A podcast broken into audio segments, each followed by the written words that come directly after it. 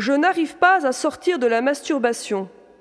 Pouvez-vous nous donner des précisions sur ce qu'est la masturbation?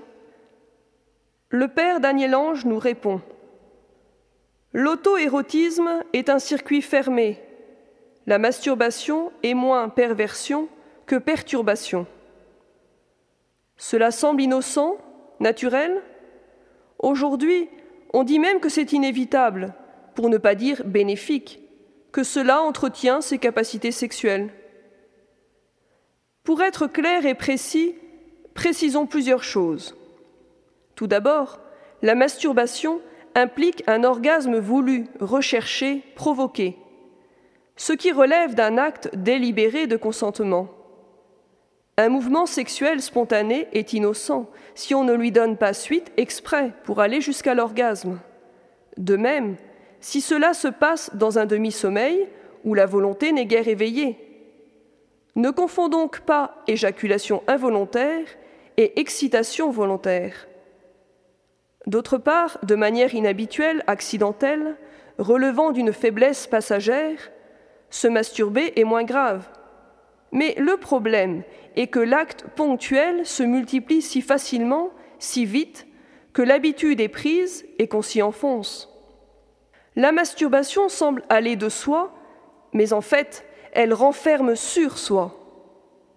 Elle te tourne vers toi-même, te replie sur toi-même, car te fait jouir de toi-même. Et jouir de toi-même finit par te rendre difficile de te réjouir de l'autre. La masturbation, quand elle devient habitude, peut entraver ton élan vers l'autre, les autres. La sexualité est donc tout ton être si débranche d'une personne à aimer, à qui te donner, pour qui se dévouer. Tu te blottis dans un petit cocon, le tien. Même sur l'écran, n'est-ce pas encore toi que tu projettes? Ne te vient-elle pas surtout dans des périodes de solitude lorsque tu ne te sens pas entouré, aimé, mais rejeté, sinon blessé par les autres? Finalement, c'est une recherche de simple tendresse, mais d'une impossible tendresse. Comment s'aimer soi-même ainsi, sans virer au narcissisme? En fait, l'immaturité affective veut jouir d'être aimé sans l'effort et la responsabilité d'aimer, de se donner. La maturité impliquant et l'ouverture à l'autre et l'affrontement au réel, la masturbation finit par court-circuiter la maturation.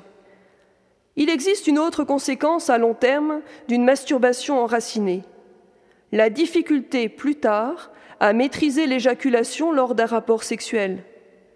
La rapidité, la quasi-immédiateté de l'éjaculation par rapport à l'érection empêche une synchronisation des deux organes celui de l'homme étant déclenché trop rapidement, souvent avant même la pénétration.